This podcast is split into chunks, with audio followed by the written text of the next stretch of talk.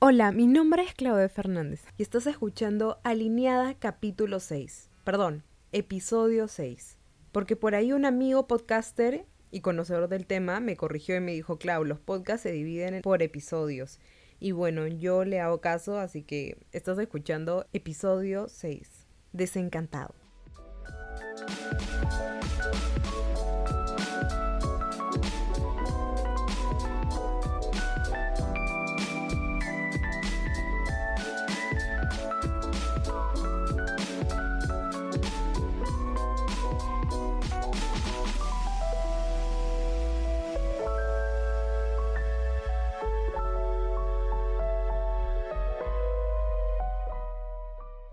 Antes de comenzar con toda la info principal de este podcast, quiero comenzar a compartir cosas contigo.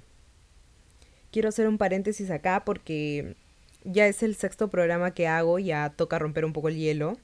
Es todavía retante para mí porque mostrarme tal cual soy tan abiertamente hacia personas que de repente no conozco me hace sentir un poco vulnerable.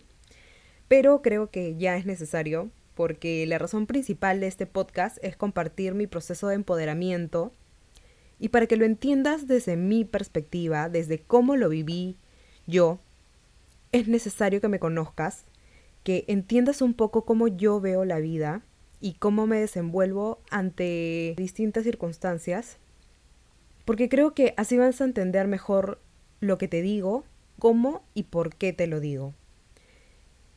Y que no termine sonando tan vacío porque, por ejemplo, el domingo pasado terminé de editar mi audio para subirlo y me di cuenta que solo te había brindado la info y habían sido cinco minutos de instrucciones y cuando terminé de escucharlo no me sentí nada conforme. Pero igual lo subí porque ya tengo un compromiso contigo de acompañarte, de apoyarte, de ser tu soporte cada domingo para que arranques la semana con todo.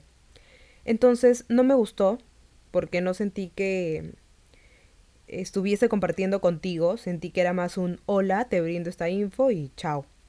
Y no quiero eso, para nada. Y aquí voy a rediseñarme de nuevo. Porque cuando algo no me gusta o no me siento conforme con algo que sé que puedo cambiar, aplico mi pensamiento mágico y me rediseño. Así que te quiero contar algo que me pasó durante la semana y quiero que saquemos juntos el aprendizaje.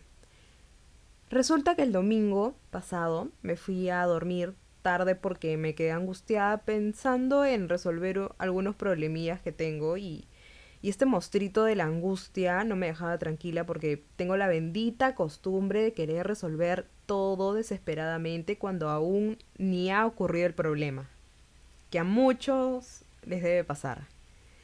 Y pues me habré quedado dando vueltas en la cama un par de horas y después de no encontrarle solución, obviamente, a esos problemillas e imaginarme los peores escenarios, me quedé dormida. Al día siguiente me desperté tarde, mi entrenador ya me estaba esperando en Zoom, listos para entrenar y yo recién abría los ojos, entre que entre que terminaba de abrir un ojo, me alistaba y, y me comía una proteína antes de entrenar. Ya se me hizo tarde, comencé tarde a entrenar y mi energía obviamente estaba a un 50%. Y ese día tocaba piernas. Y quienes entrenan me entenderán que para entrenar piernas a veces se necesita hasta un 150% de energía, porque es súper matador por el esfuerzo que requiere.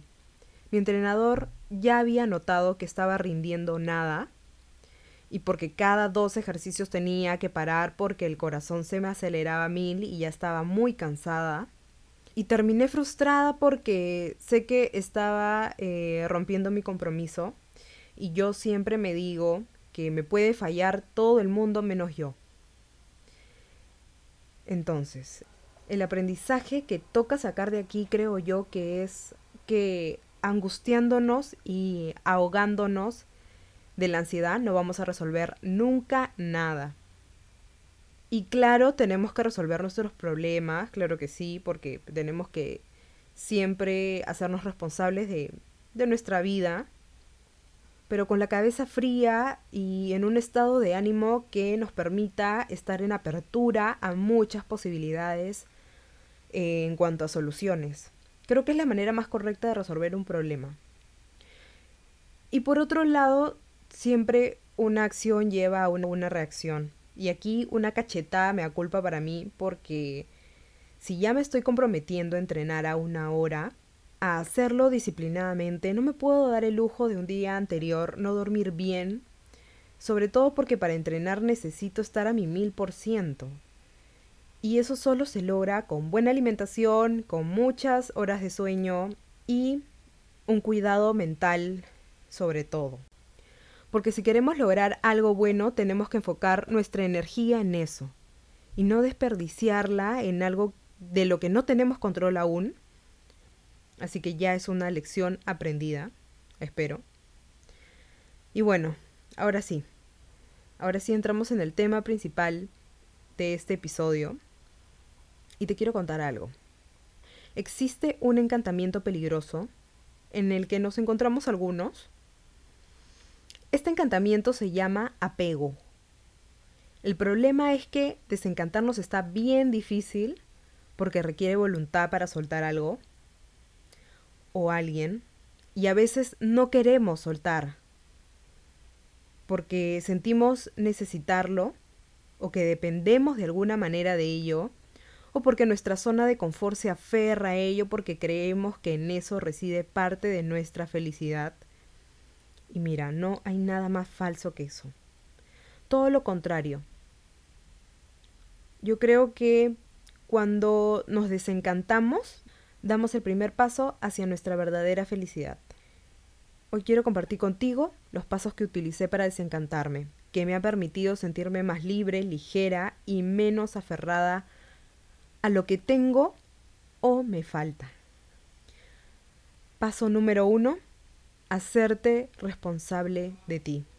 Este es un paso muy importante en nuestro crecimiento personal el hacernos responsable quiere decir que dejamos nuestro papel de víctima de nuestras circunstancias y comprendemos que nadie va a quitar las piedras de nuestro camino para que no nos caigamos o no nos chanquemos. Eso es un trabajo que nos toca a nosotros.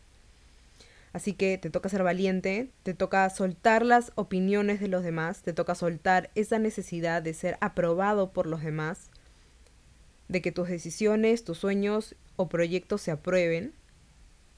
Y escúchame bien, tú tienes toda la capacidad para hacer realidad la vida que sueñas y que mereces. Entonces no podemos ir por ahí poniendo nuestra felicidad en el bolsillo de alguien más. Tú, para ser feliz, no tienes que tener la pareja perfecta, no tienes que estar buscando el reconocimiento de amigos o familiares todo el tiempo. Yo creo que a veces la soledad es tu mejor aliado para tu autorrealización. Y no digo que seas un ermitaño. A lo que me refiero es que si hacemos que nuestra felicidad dependa de otros, vamos a sufrir inevitablemente todo el tiempo porque definitivamente no van a cubrir nuestras expectativas todo el tiempo. Entonces toca cultivar nuestra propia felicidad. Paso número 2 vivir el presente y asumir la realidad. Tenemos que entender que en esta vida nada es eterno, nada permanece y todo fluye naturalmente. Es algo que nos cuesta asumir bastante. Casi todos nos quedamos enfocados en cosas que ocurrieron en el pasado y que terminamos convirtiéndolas en una carga pesada. Y estamos tan apegados a ese pasado que nos olvidamos de lo más importante, vivir. Desperdiciamos tanta energía en esos traumas familiares, traumas de la infancia, en la pérdida de algún ser querido, en esa relación que no funcionó, en esa relación tóxica o en alguna frustración no superada. Y no nos damos cuenta que todo eso nos ancla desde el alma. Si queremos un desencantamiento, si queremos realmente lograr un desapego, tenemos que reunir fuerzas para poder poner la mirada en el presente y enfocar nuestra energía en sanar nuestras heridas. Y para ello debemos aplicar la aceptación, asumir la realidad sin resistirnos a lo evidente. Y yo sé que es difícil porque ha habido momentos en mi vida en la que solo me ha quedado como opción perdonar. Y con todo el dolor de mi corazón, con todo el sufrimiento que eso conlleva, pero con la madurez que requiere, he perdonado. porque sólo así iba a poder ser liberada de rencor que muchos no entendemos a veces, pero el rencor es un veneno que tú tomas esperando que muera el otro. Así que mucho cuidado con eso. Entonces, solo sanando nuestras heridas podemos estar listos para vivir el aquí y el ahora y poder ver todas las oportunidades que eso nos presenta. Paso número 3. Promover el ser libre. Y ojo que con desapego no se entienda que uno debe cortar todo vínculo social o solo se debe emplear la frialdad emocional. Para nada, la cosa es aprender a controlar tus miedos, a domarlos y transformarlos a tu favor para que te permitan amar de la manera más auténtica y respetuosa a otro ser libre por derecho. Es un amar en el que te permitas recibir sin ataduras, sin necesidades absolutas, sin ansiedad, sin temor a ser abandonados. Es un tema de preferir al otro sin necesitarlo. Y así como no podemos hacer responsables a otros de nuestra felicidad, no podemos dejar que otros nos hagan responsables de su felicidad. No podemos pegárnosla de héroes, de ir por ahí, de ir por ahí curando soledades o heridas provocadas por otros porque evidentemente no es saludable. Por último, paso 4. Asumir la pérdida. Esto es un paso muy importante en nuestro crecimiento espiritual. El otro día escuchaba a un eh, monje budista decir que debemos ser conscientes de la impermanencia y que debemos entender que sí o sí en esta vida nada es eterno. Todo cambia, todo madura y eventualmente se va desvaneciendo. Entonces toca asumir la pérdida como parte de la vida a la que no podemos evadir. Las personas se irán, algunos amigos dejarán de serlo, algunos amores morirán, pero así también llegarán nuevas cosas, buenas y mejores, porque otra cosa de la que debemos ser conscientes sobre el desapego es que así como algo termina, algo nuevo comienza. Todo está en movimiento, mientras algo se va, algo va viniendo y toca agradecer por la experiencia, aprender porque alguna lección nos deja y soltar, sobre todo para que en este largo viaje que nos queda podamos llevar ligero el equipaje. Estos pasos me han ayudado a vivir desde el corazón sin tener que necesitar compulsivamente a nada ni nadie y a vivir con honestidad conmigo misma, a poder y saber darme a los demás con autenticidad y sin presiones, a no estar creándome todo el tiempo expectativas de todo y de todos, y vivir desencantada del apego, porque ahí aprendí a vivir más feliz y más en paz. Y no fue de un día para otro.